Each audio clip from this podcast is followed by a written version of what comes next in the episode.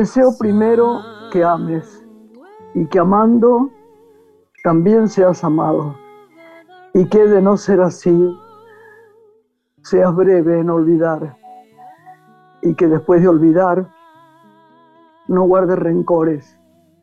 Deseo pues que no sea así, pero si es así, sepa ser sin desesperar. Te deseo también que tengas amigos y que incluso tengas malos e inconsecuentes, pero que sean valientes y fieles y que por lo menos haya uno en quien confiar sin dudar. Y porque la vida es así, te deseo también que tengas enemigos, ni muchos ni pocos, en la medida exacta, para que algunas veces te cuestiones tus propias certezas. Y que entre ellos haya por lo menos uno que sea justo, para que no te sientas demasiado seguro. Te deseo además que seas útil, mas no insustituible, y que en los momentos malos, cuando uno no le quede más nada, esa utilidad sea suficiente para mantenerte en pie. Igualmente, te deseo que seas tolerante, no con los que se equivocan, poco, porque eso es fácil, sino con los que se equivocan mucho e irremediablemente, y que haciendo buen uso de esa tolerancia, sirvas de ejemplo a otros. Te deseo que siendo joven no madures demasiado deprisa y que ya maduro no insistas en rejuvenecer y que siendo viejo no te dediques al desespero, porque cada edad tiene su placer y su dolor. Y si es necesario dejar que fluyan entre nosotros todo esto. Deseo de paso que seas triste, no todo el año, sino apenas un día.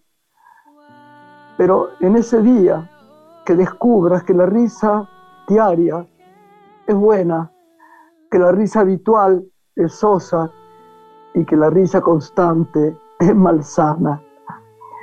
Te deseo que descubras con urgencia máxima, por encima y a pesar de todo, que existen y que te rodean seres oprimidos, tratados con injusticia y personas infelices. Te deseo que acaricies un perro, que alimentes un pájaro y que oigas a un jilguero erguir triunfante su canto matinal, porque de esa manera sentirás bien por nada.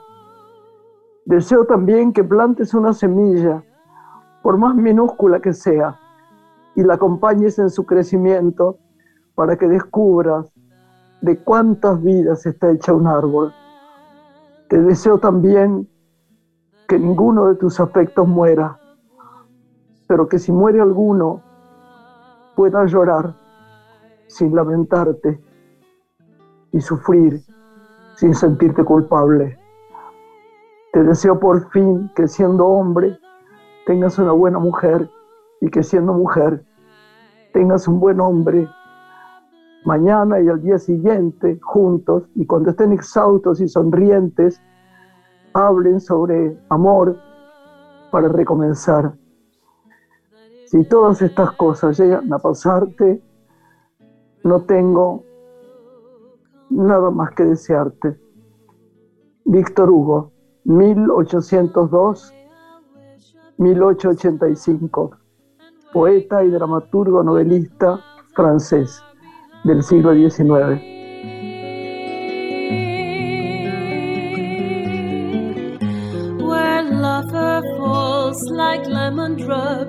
Hola Lore. Buenas noches. Qué placer escucharte evocar a Víctor Hugo y escuchar esas palabras tan, tan contemporáneas, ¿no? De quien fue el máximo exponente del, del romanticismo francés y cuyos libros, siendo él un poeta lírico, son todavía tan acuñables, porque pienso en Los Miserables, esta obra literaria que sigue tan sí, claro. Claro, claro. Y qué lindo, ¿verdad? Todo lo que dice es tan conmovedor. Me encanta lo de los amigos malos, me encanta lo de la tristeza, me encanta, no sé, en estos días he pensado mucho en, en la bendición de toda la gente que nos cobija y lo que podemos darles, y también de los sufrientes y de lo que también podemos darle. Y he estado muy conglomerada y en el corazón, muy metida en, en las lindas cosas de la vida, en todos ustedes que amo, en mis amigos, en mi hijo, sobre todo en mi nieta que amo tanto y que quiero que tenga una vida también de alegría y responsabilidad mirando al otro, ¿no? Yo me parece que antes tenía, no sé, ¿no?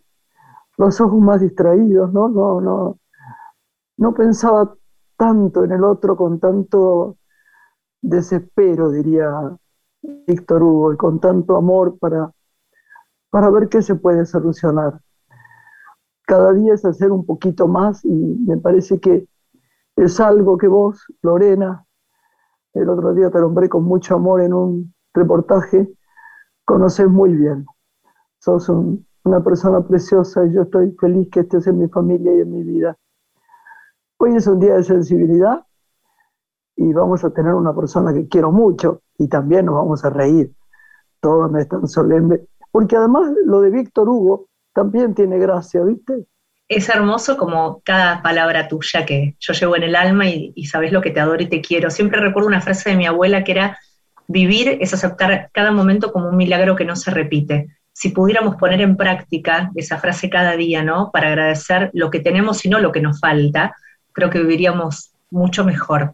Es un ejercicio, pero hay que intentarlo. Sí, mi amor, sí, mi amor. Es un placer enorme, enorme, enorme saber que somos poquitos. Yo, la tuya es más grande, esta familia tuya, está bueno. Pero la mía, que fíjate vos que no nos vemos tan seguido, nosotros dos sí, pero digo, al resto de la familia, tus hermanos, tu madre y tu padre a quien adoro, tu padre es un sueño y tu madre era mi, mi pequeña compañera de navidades y Ginny también, mucha melancolía hoy, pero bueno, estamos en completud con el amor que sentimos y que yo ayer, la verdad, leí una cosa hablaban sobre este programa nuestro con Santi y, por ejemplo, el cariño de Santi para mí es enorme y me quiero referir a, a mi adorado chiquito que es de un corazón tan grande, ¿no? Chiquito Profili, la verdad. El otro día le dije que era de la familia Nunca nombramos tanto todo el equipo, pero, pero lo amo con todo mi corazón. Y espero que todo este equipo vuelva como antes a comer afuera y nos riamos. Y sobre todo, si no es así, como diría Víctor Hugo, tengamos aceptación, que es el primer precepto espiritual, ¿no? Que leamos mucho, que pensemos mucho, que intentemos cada día tener una alegría. Yo, por ejemplo, adoro en mi nieta que ella lea, ¿no? Ella de muy chiquita, igual que yo, leyó, ¿no? Y creo que el, mundo es de muchas maneras, pero que leer abre mundos tan grandes, tan grandes, que ya no se vuelve de eso. El que empieza a leer ya su vida está marcada por otra cosa. Hacemos una musiquita y presentamos a, a nuestro amigo. Hacia allá vamos.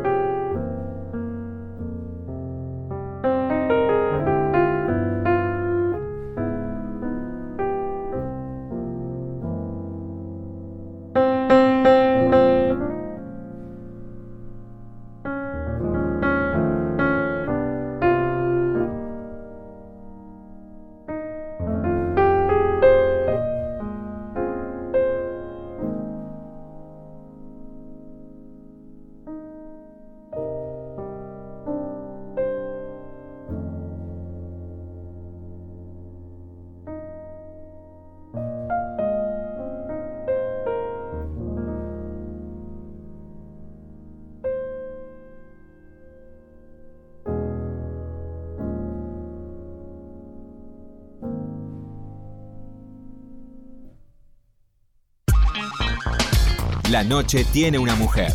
Graciela Borges en la radio pública.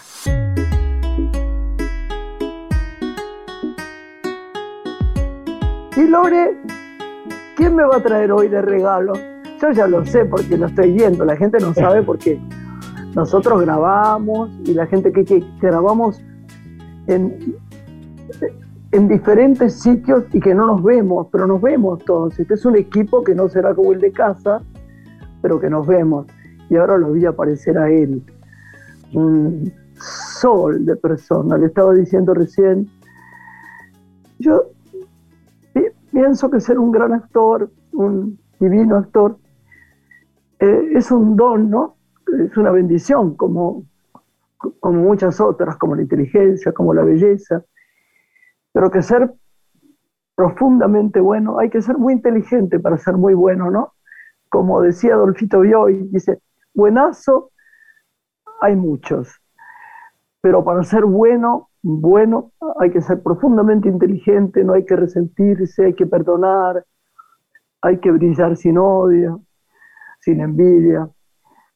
Este es uno de mis amigos queridos, tan limpios y luminosos a la vez. ¿eh? ¿Quiero presentarlo? Claro, es actor, brilló en el cine, filmó películas que signaron nuestra cinematografía, como fue La Noche de los Lápices, también se destacó en el teatro y en la televisión. Reconocido como personalidad destacada de la cultura por el Consejo Deliberante Platense, la pandemia lo invitó a descubrir la escritura, a producir y a dar clases también de teatro por Zoom. Nos visita esta noche y es un honor recibirlo Alejo García Pintos. Muy bienvenido, ¿cómo estás? Hola, Muchas gracias. Hola, mi amor. Hola, mi amor. Hola, mi vida.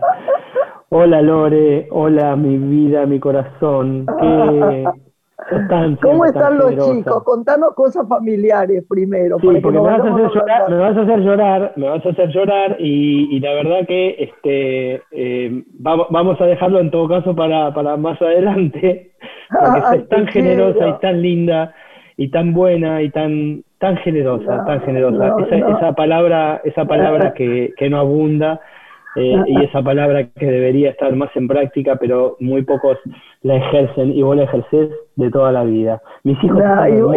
y, vos, uno solamente reconoce lo que tiene. Me gustaría que cuente un poco, porque mucha gente no sabe de, dónde salió, es una frase horrible, parece que es un zapallo, pero, pero que cuente un poco su infancia, a mí me gustaría eso, de su madre, de su vida. Yo salí del vientre de mi madre eh, con el aporte con el aporte del 50% de mi padre. Eh, ya no los tengo, eh, lamentablemente. Se, se, fueron jóvenes, se fueron antinaturalmente jóvenes. Sí. pero me queda, por supuesto, el recuerdo, a veces todavía lágrimas de, de duelos, de duelos tardíos, sin embargo, eh, estoy muy feliz de ser el hijo de ellos, de dos grandes personas.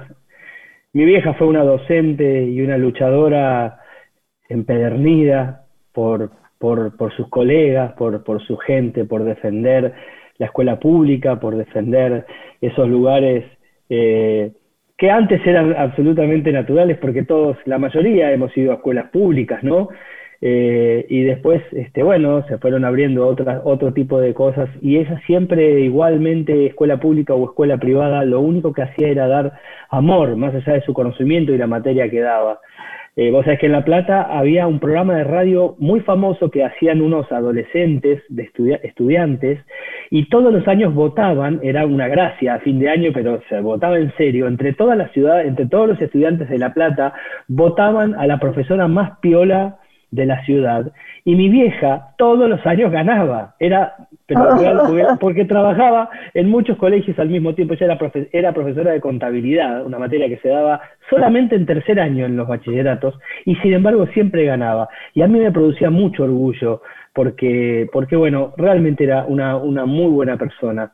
Mi papá también eh, fue un gran tipo, eh, que vivió pocos años para mi gusto, se perdió un montón de cosas, como por ejemplo conocer a mi hijo más chico y disfrutar un poquito a mi hija más grande, y esas cosas son eh, realmente que a veces enojan primero y después uno las entiende. Yo creo que la gente hace lo que puede y está en este plano el tiempo que puede, y cuando ya no puede más, necesitan ir a otro lugar y uno los tiene que soltar, dejar, Absolutamente. desde algún lado están y nos cuidan. Sí, claro que sí. Estoy totalmente de acuerdo con vos.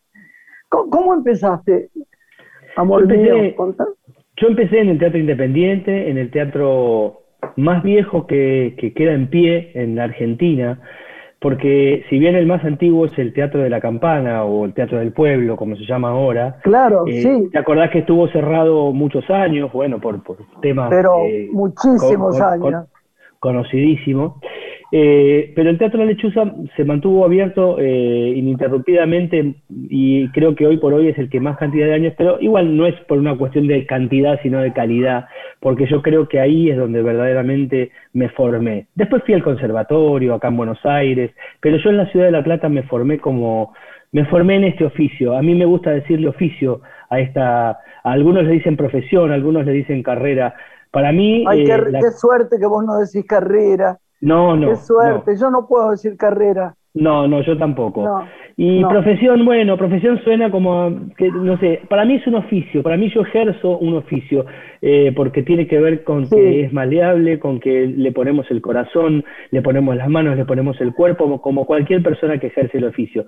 Eh, el Teatro de la Lechuza de la Plata, donde ahí aprendí mis primeros, a dar mis primeros pasos, hice luces, sonido, era, eh, barría la sala, pintaba la sala, actuaba, hacía teatro para chicos, hacía teatro para grandes, y era la asistente de José María Vilches cuando iba a ser eh, Chemari, iba a ser temporada. Ay, mi amor, qué lindo José María Vilches, qué buen recuerdo. Tengo sus, tengo sus zapatos del Bululú, tengo sus castañuelas de las mil maravillas y también tengo, y también tengo un par de zapatos de donde madura el limonero, que fue el último espectáculo sobre Antonio Machado, y además tengo los derechos dados por su familia para en algún momento poder hacer ese espectáculo que en algún momento haré porque ya estoy, creo que, eh, más o menos en edad como para hacer ese espectáculo. Y la familia de Chemari, desde España, muy generosamente me han cedido los derechos para poder hacerlo. ¿Vos querés que te diga? Te voy a decir algo que te va a encantar. No te pasa una tarde si, no,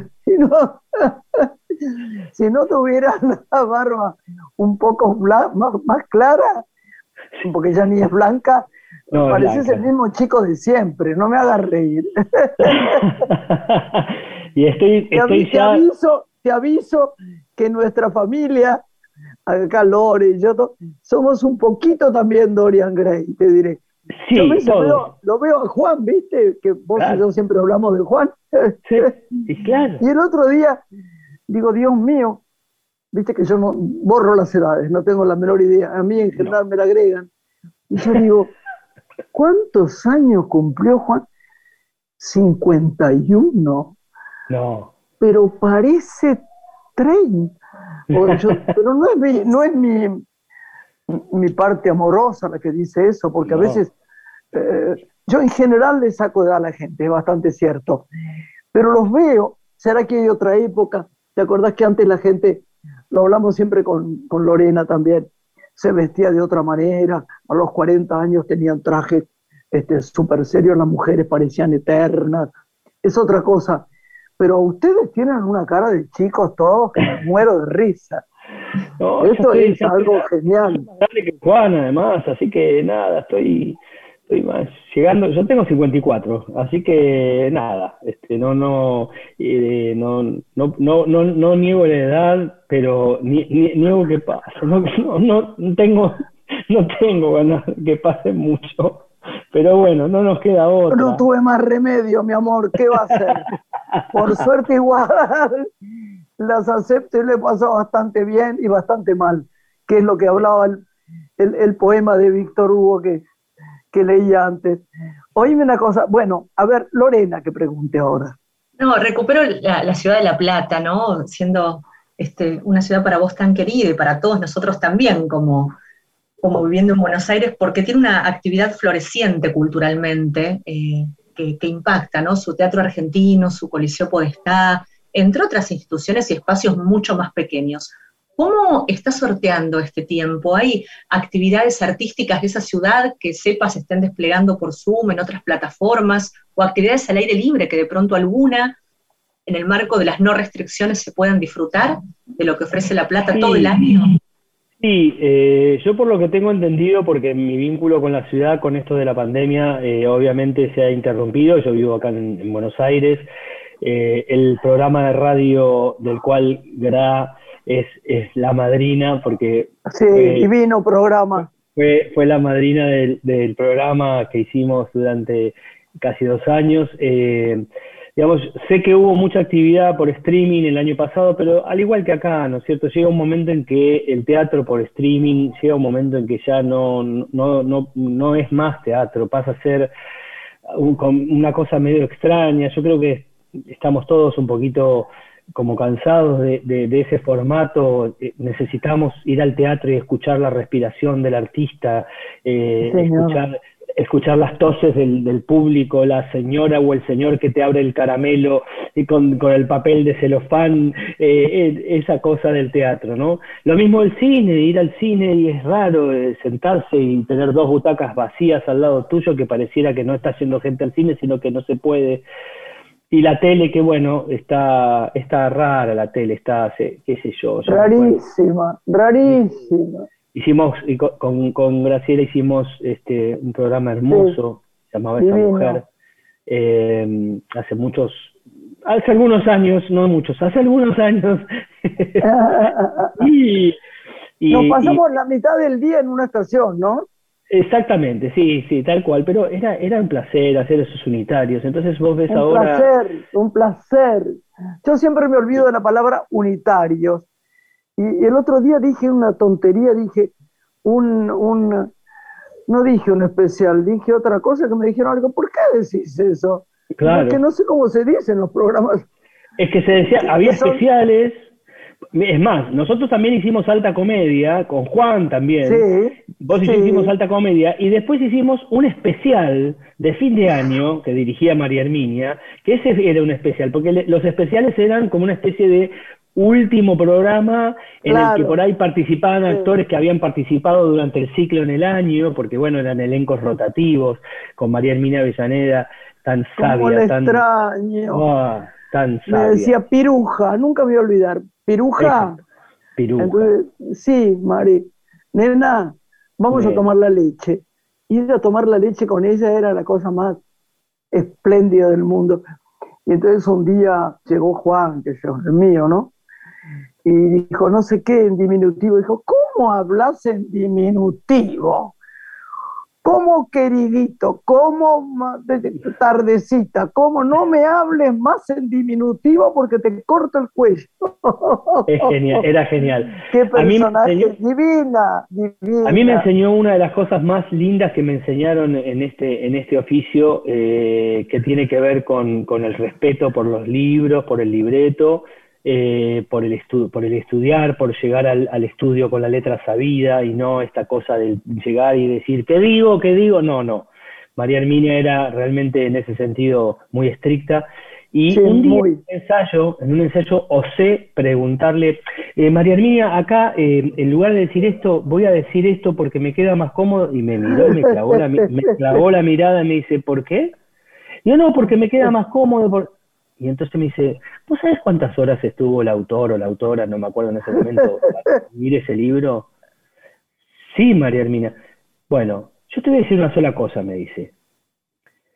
Si el libro es bueno, vos no sos quién ni por qué tenés que cambiarlo. Y si el libro es malo, y si el libro es malo, que se note. ¡Ay, qué precioso! Esa es una frase maravillosa, que se note. Excelente. Claro, No le arregles no nada. De arreglarlo, no trates de arreglarlo. Exacto. Qué divertido. Hermosa, hermosa. Vos sabés que yo, a mí me gusta muchísimo La Plata, ¿sabés? Yo fui muy feliz haciendo teatro en La Plata, lo hicimos con varias veces con, no mucho, pero con Bebán, Cartas de Amor. qué placer enorme La Plata. Y como siempre, viste que soy una gordita de alma, qué ricos restaurantes que había. Y unas familias, amigas, me acuerdo también de Raúl de la Torre, que nos invitaban siempre a comer y hacían unas comidas tan ricas. Y a mí me gustaba tanto caminar cuando me quedaba a dormir en La Plata. Qué ciudad divina. Yo también, ¿vos ciudad, eh, distinta es. Sí, es, una ciudad, eh, primero, bueno, ya nació distinta porque fue diseñada antes de ser construida, es una de las dos ciudades junto con Brasilia eh, creo, que en el, creo que en el mundo que fueron diseñadas antes de, ser construidas. Eso ya, las diagonales, es un cuadrado perfecto. La gente dice, yo me pierdo en La Plata, no hay manera de perderse. Si vos seguís para, para un lado y después doblás para la derecha o la izquierda, no hay manera de que te pierdas. El tema es que si agarrás una diagonal, ahí sí te vas a perder, pero si no, no podés perderte. Tiene ese teatro Coliseo Podestá, el teatro argentino, el teatro, tiene el teatro del lago tan hermoso, al aire libre. Eh, donde, a veces Paulita Almerares va y canta un ratito sola porque no hay público lamentablemente, pero se va y canta un ratito Paula Almerares y, después se va. Qué divina, tenemos, qué divina. Tenemos ese museo de ciencias naturales tan importante, tan, tan importante mundialmente, un, un observatorio, y la catedral que eh, vale la pena, vale la pena subirse a ese sensor, irse hasta arriba de todo y observar la ciudad desde ahí arriba, es un, es un placer realmente. La tengo que llevar a Jesús, mi nieta, a hacer eso, porque le va a encantar. sí, los confesionarios, los confesionarios hechos en madera eh, por Leo Moroder. Leo Moroder era, no, Leo Moroder, sí, Leo Moroder era un, un escultor en madera eh, creo que abuelo de Giorgio Moroder, el músico, el famoso músico norteamericano, este, que hizo los confesionarios de madera tallados en madera que son, eh, bueno, más los vitros que tiene la catedral, pero esos confesionarios son una obra de arte. Y los oficios, te sumo, Alejo, del teatro argentino que se han preservado también, ¿no? Que eso hay que mencionarlo. Mucho se ha trabajado para preservar cada uno de los oficios que si no pasan de generación en generación se pierden, ¿no? en un teatro, como es un primer coliseo, es muy importante, como en el Colón. Sí, sí, claro, claro, por supuesto. El, el, el que está, el que necesita un poquito de ayuda, es el, la verdad, es el Teatro Argentino de La Plata, el que es nuevo. Eh, usted, yo no sé si se acuerdan, pero bueno, el Teatro Argentino se incendió. Lamentablemente esas cosas que uno, nunca, uno nunca va a entender, porque cuando se quemó la Feniche en Venecia, se quemó todo adentro, pero la fachada quedó y lo reconstruyeron. La fachada, ¿cómo vas a derrumbar la fachada? Y en La Plata derrumbaron la fachada del Teatro Argentino, que era una belleza. Bueno, hicieron una, una, una cosa bastante brutalista, como Clorindo Testa, el estilo de Clorindo Testa, el, brutalismo arquitectónico, ¿no? Como la Biblioteca Nacional, que es otro estilo de arquitectura, muy distinto a lo que era pero ahora este, durante muchos años tuvo muchos descuidos, eh, lamentablemente está, está necesitando un poquito de cariño. Entiendo que estamos en un momento en el que es difícil eh, eh, darle cariño a, lugares culturales cuando las prioridades por ahí son otras y, bueno, ya vendrá, ya vendrá una época en la que se pueda ayudar un poquito porque el teatro argentino tiene dos salas muy para uno tienen, no tienen sangre, pero están vivas, ¿entendés? Exacto, exacto, exacto. Vamos a hacer una pausa chiquitita ¿eh? y volvemos acá con este primor de mi amigo. Empiezo por el final, terminaré en el principio, mis intereses quizá no fueron saludables. Yo ya no puedo cumplir hazañas que prometí, solo seguir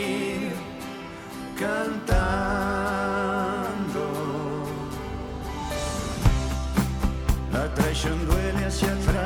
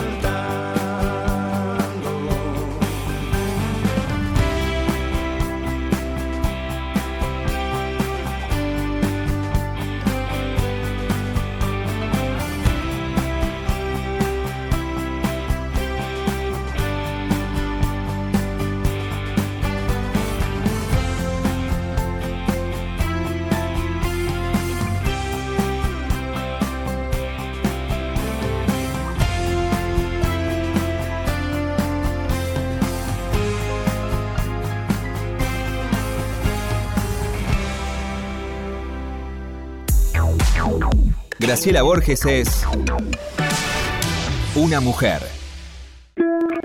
Estás escuchando Una mujer con Graciela Borges.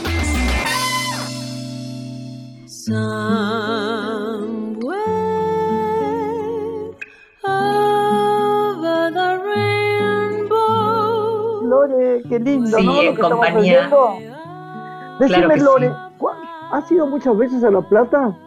Muchas veces, fui mucho al argentino, mucho al Coliseo Podestá, mucho al Museo de Ciencias Naturales que nombraba recién Alejo. Amo la ciudad de La Plata y amo la ciudad de Citibel también, muy cerquita de ahí.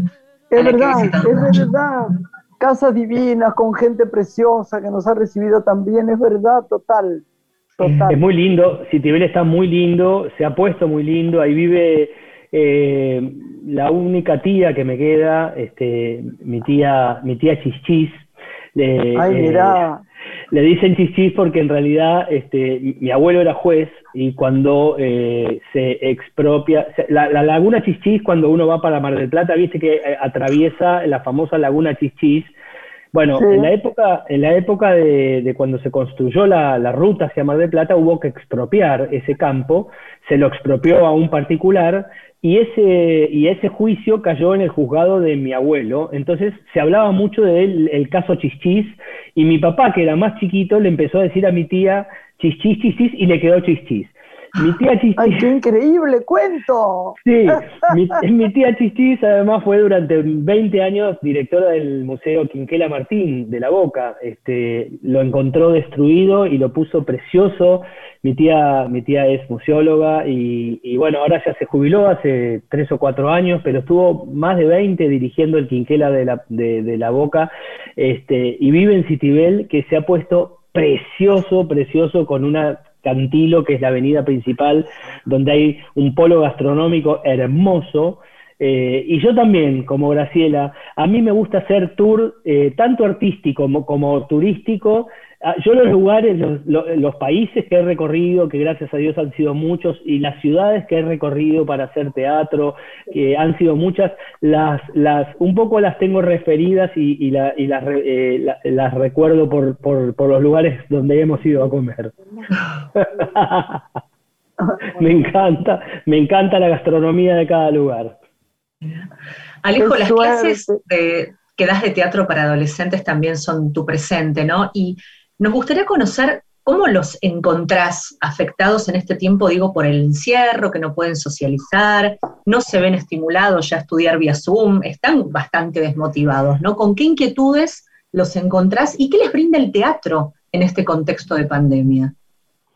Mira, tengo dos ex- experiencias. Eh, una que es eh, a través de un colegio. eh, yo soy, soy docente de teatro de un colegio alemán eh, y realmente los agarro muy cansados después de estar por ahí siete horas frente a una pantalla este, todo el día. Entonces, cuando llega la hora de teatro, que si bien es un taller eh, optativo, eh, algunos lo toman, pero les notás la carita que están reventados y no es lo mismo, obviamente, nunca va a ser igual que la presencialidad, por supuesto. No. Con respecto a los grupos, a los talleres privados que tengo, que tengo tanto adolescentes como adultos, es distinto porque es una elección y además se ha producido algo que yo no sabía que se iba a producir y que es maravilloso. Yo tengo alumnos de todas partes del país, incluso gente de Latinoamérica. Y eso no se va a poder repetir ni, ni se va a volver a dar nunca más, porque cuando vuelva la presencialidad total, ese grupo es imposible juntarlo en un estudio acá en la ciudad de Buenos Aires, claro, porque tengo gente de todos lados. Y eso es maravilloso, escuchar distintas tona- eh, tonos de voces, distintas maneras de hablar, distintas experiencias. Algunos hablan de tú, otros hablan de vos. eh, distintas provincias, distintos países de Latinoamérica, eh, y verlos interactuar entre ellos y siendo conscientes que es un momento único e irrepetible, no se va a volver a ocurrir, no, no van a conocerse tal vez nunca. Pero algo bueno pasó finalmente. Esto ha sido muy bueno y siempre viene por la cultura y la creación. Exacto, Exacto, porque no se van a, nunca se van a conocer ellos presencialmente, porque están muy lejos. Puede ser que alguna vez alguno que esté un poco más cerca venga a Buenos Aires, se hable, pero serán dos, tres. Ahora, los 25 adolescentes que tengo en uno de los grupos, en donde hay gente de Perú, de Chile, de Uruguay, más de La Rioja, eh, de Hurlingham, de Capital Federal, de La Plata, de qué sé yo, de, de Bahía Blanca, de donde sea, nunca se van a encontrar presencialmente, salvo a través de esto. Y, y eso yo lo rescato, más allá del cansancio que tienen. Pero ¿sabés qué puede pasar también? Que esto siga o que ellos tengan tantas ganas de seguir unidos, que sigan estos Zoom, que sigan este, este, este modo de, de, contacto tan raro que nos da hoy en día la posibilidad de la vida, ¿no? Yo creo que sí, que al revés, van a extrañarse y no van a estar, nunca va a estar el, el quizá la visión, el abrazo, el beso, pero esto a través de la pantalla puede ser que sea muy bueno para el corazón de cada uno, a pesar de que parezca cursi la frase, y se, y se sigan uniendo así. Yo tengo esperanza de eso. Han, han, aparecido muchas amistades increíbles a través del tiempo. ¿eh? Sí, bueno, yo en este, en este, momento tengo a mi hija con coronavirus. En este no. momento. Sí, Juanita tiene coronavirus. Y, y yo la puedo ver. Sí. Pero es suave, eh, contame. Sí, por suerte es suave, por suerte es suave. Bueno, ella eh, estudia eh, Derecho y además trabaja en, un banco. Eh, y bueno, está en contacto con gente y bueno, este, y tiene 21 años, imagínate que todavía la vacuna para ella no, le ha pasado de largo todavía. Pero bueno, pero la puedo ver, verá, como te puedo ver ahora vos, como la veo a Lorena. Yo, que, yo elijo, elijo siempre rescatar... Eh, eh, lo positivo, lo que, lo, lo, que podemos. Lo que no podemos, ya sabemos que no podemos. Pero esto, eh, qué sé yo, yo, yo verte, hemos hablado por teléfono, nos mandamos mensajes de voz de vez en cuando, pero ¿cuánto hace que no nos veíamos cara a cara, aunque sea a través de una pantalla? Yo esto lo celebro, no puedo no celebrarlo. Eh, elijo quedarme con esto. después... Es verdad, mi amor, es lo que hay. Es lo que hay. Y nos une. ustedes saben, chicos, yo decía siempre el otro día, no sé quién estaba, Lorena también. yo, sería terrible si no existiera esto. Supónganse que fuera como antes, hace 30 años. ¿Qué, hacemos? ¿No? ¿Qué, qué, ¿Cuál es el camino? ¿no? pedidos de vernos, de hablarnos, de, de, de contactarnos, de, ayer tenía yo una amiga acá que vino y hablaba eh, con sus hijos en Estados Unidos, que tiene un hijo que está muy enfermo, y, la recompensa de ella es hablar con sus nietos que viven en Washington. ¿Qué se haría? ¿Qué se haría? Siempre hay algo que, que tenemos que rescatar de lo bueno, ¿no? Sí, eso. Yo creo que han aparecido, han reaparecido vínculos, también se han roto muchos vínculos, se han roto muchas parejas, muchas relaciones. Eh, ha pasado de todo porque es una pandemia y la pandemia arrasa con lo que puede, ¿no? Y depende cómo te agarre parado, bueno, te lleva puesto o, te deja firme. Y en algunos casos eh, nos ha permitido reencontrarnos con gente que por ahí eh, no lo hacíamos presencialmente y ahora lo podemos hacer. Yo hablo con mi amiga que vive en Los Ángeles, que, trabaja en, Hollywood y es una, gran productora de cine, es, la vicepresidenta de Marvel, la empresa que hace las películas de los superhéroes, es argentina, es platense, se llama Victoria Alonso y es eh, una de las mujeres más poderosas de Hollywood. Y, siempre está muy ocupada, entonces es muy difícil hablar por teléfono con ella. Eh, y, esto nos, y esto nos ha permitido de pronto ahora hablar todos los días, porque siempre entre Zoom y Zoom o entre reunión y reunión virtual que ellos todavía siguen teniendo, porque en Estados Unidos, más allá de que hayan vacunado mucho, en Los Ángeles, en California, por lo menos se siguen cuidando mucho y hay muchas cosas cerradas y los estudios de Disney están cerrados, me permite reencontrarme con mi amiga desde los siete años, que es, mi hermana de sangre, no de sangre, sino del alma, y que por su trabajo y por, su, por el puesto que ocupa en el cine, eh, está ocupada todo el día, es imposible hablar con ella, imagínate. Así que esto me ha permitido encontrarme con, con mi amiga más a menudo. Elijo eso, elijo rescatar eso. Como digo también, redescubrir talentos, tal vez este, dormidos, ¿no? Vos iniciaste un camino con la escritura que tal vez en tiempos de no pandemia no te hubieras animado a transitar. Nos gustaría conocer todo lo que para vos despertó también en el campo creativo este tiempo.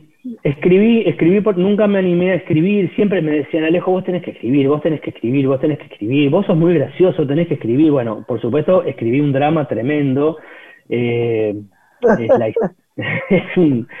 historia, es la historia de, es, la historia de una actriz eh, que, supo, que supo ser una, una, gran estrella en los años 60 y 70 eh, de la televisión, muy, pero muy famosa y que de pronto eh, este, la crueldad de este, de este medio la, la dejó y la fue olvidando y terminó viviendo en condiciones este, muy precarias, en un departamento muy chiquitito, rodeada de algún Martín Fierro y de alguna y de algún pero de, de, alguna alfombra ratonada y un y un sillón un poco rasgado eh, por el ¿Pero qué hiciste? ¿Un libreto de cine o un libreto, un No, de televisión, de teatro, de teatro, es un unipersonal. Qué bueno, qué buena idea. Sí, y es, qué, y es qué real, qué real. Me, me pasó después de me pasó después de de ir a... Yo estaba haciendo teatro en el Regina antes de, antes de la pandemia, eh, un, poco antes de la pandemia, y eh, me pasó, voy a decir el nombre porque lamentablemente no está con nosotros y, y, y era alguien que yo admiraba mucho pero no, no, no está basado, ese fue el disparador, digamos, no es la historia de ella. ¿eh? Yo de pronto vi caminar, eh, estaba, estaba en el fondo comprando ropita en, la casa del teatro que venden una ropa usada muy bonita y a muy buenos precios. Bonita. Y, Vaya, por favor. claro, sí, sí, hay que ir. Hay que ir porque hay cosas divinas. Me compré unos tapados, unas cosas, unos suéteres, me compré cosas. Yo mandé unas cosas lindísimas. Y, y de pronto, Claro, claro, no, no, y está todo en, eh, no, no, no, no, no hay ropa que esté en mal estado. Y de pronto veo a una actriz caminando con un bastón muy lento y, y de pronto se la, paso, la vuelvo, este, y la veo y era Laura Bobe. ¿Quién? Laura Bobe, Laurita. Ay, Laurita, mi amor. Además no era muy grande. No, no, no, no era muy grande. Entonces, pero estaba, no estaba bien de salud, no estaba bien, estaba, eh, no estaba bien. Y yo la vi y le dije, hola Laura, ella no me conoce, a mí no me, no me conocía, por supuesto. Este, y le digo, hola Laura, y venía con la mirada casi extraviada. Y me mira y sin conocerme me sonrió. Y yo sentí que en ese momento ella volvió a sentir eh, el afecto del público, de, de, ser Laura Bobe fue una actriz muy famosa, que ha trabajado mucho, ha hecho muchas cosas. Muchas cosas, Laura muchas cosas, muchas. Y estaba en la casa del teatro, eh, ahí eh, quietita, bueno, al tiempo falleció lamentablemente, pero eso me inspiró en esto de, de qué terrible el, olvido, qué terrible cuando, cuando pasás a a, un lugar en el que ya no, no, no, no te llaman, no te convocan, te dejan de lado y, y a mí me pareció de una crueldad y de una injusticia tan grande que dije, yo tengo que escribir algo sobre esto. Y repito, eh, porque sé que tu audiencia es muy grande y escuchan mucha gente del medio, no, mi obra no tiene nada que ver con Laura, sino que fue el disparador de lo que ocurre con los artistas. Vos sabés que yo, yo, yo también pienso que también hay que tener en algún punto un ejercicio de flexibilidad sobre el ego, ¿no? Saber que todo es tan, tan momentáneo que es difícil aprender eso. Pero digo, bueno, hoy estamos, sí, pero se pasa tan rápido, mañana vendrá otro, o, harán, o no me irá bien con esto y me borrarán. Es un, es un ejercicio difícil lo que digo y tal vez suene a, algo que, no, que no está bien. Pero es un ejercicio de espiritualidad también, mi amor. Hay que saber, hay que saber que todo la aceptación es hacer las cosas, yo lo repito siempre, todos los días lo mejor posible sin esperar resultados.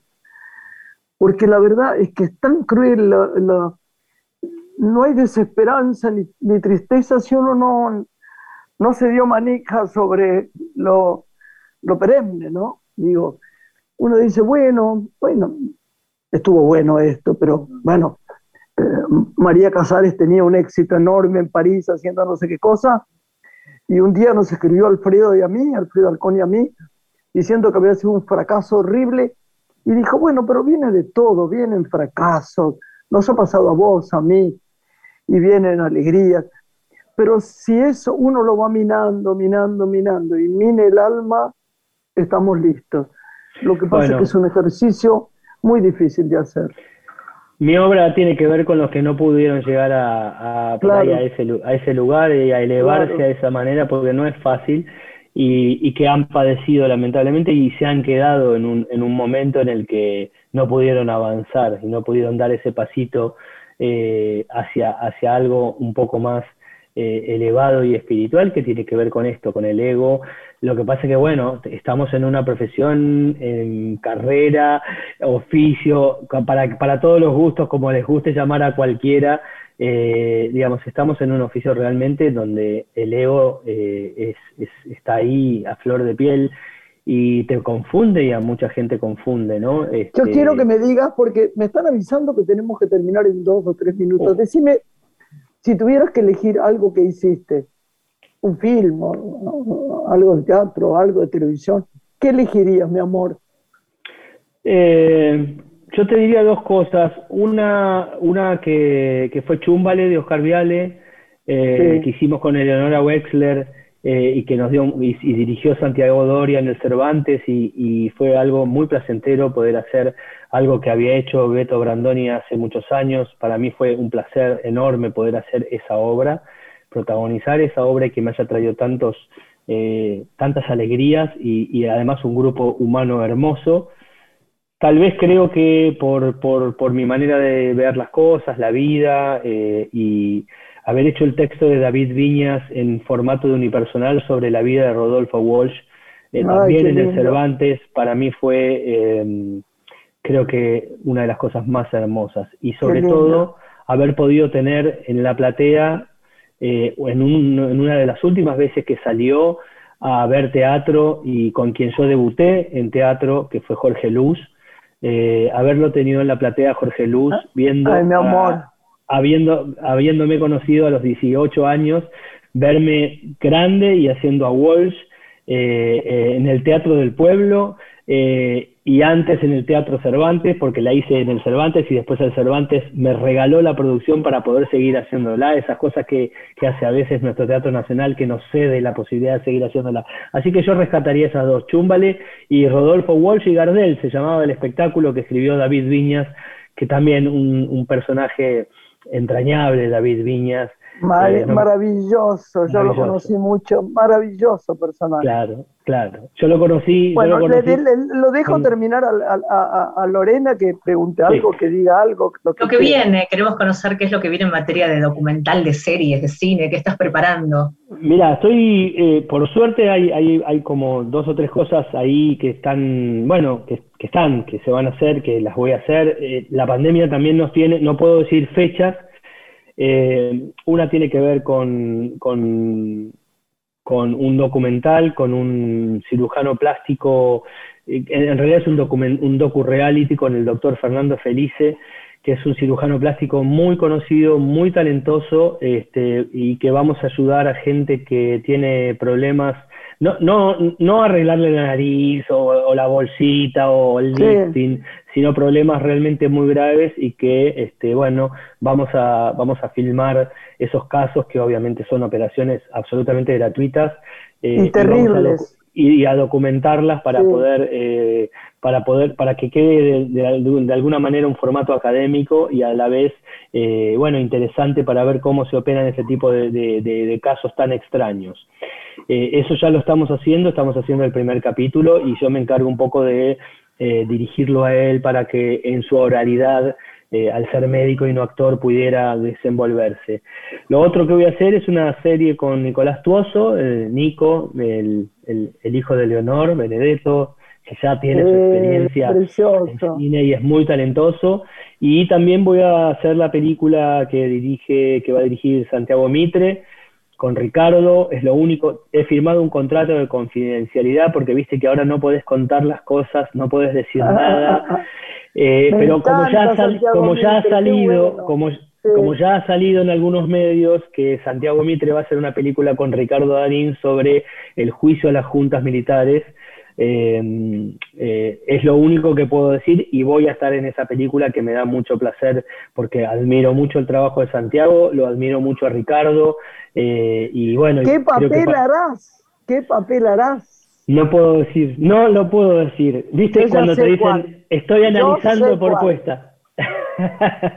Bueno, nos tenemos que ir, pero te amamos, ¿no es cierto? Eh, gracias, Alejo. Corazón. Y yo a ustedes, gracias, gracias de verdad. Ha sido siempre es un placer estar con ustedes. Les mando un beso enorme, enorme, enorme. Yo también. Un beso a los chicos. Igualmente para vos. Besos Juan, besos Jesús. Chau. Chau, Lore. Acá están todos. Besos enormes. Chao, mi amor. Chao. Después hablamos. Dale, dale. Gracias, gracias. Una mujer se ha perdido. Conocer el delirio y el polvo. Se ha perdido esta bella locura, su breve cintura debajo de mí. Se ha perdido mi forma de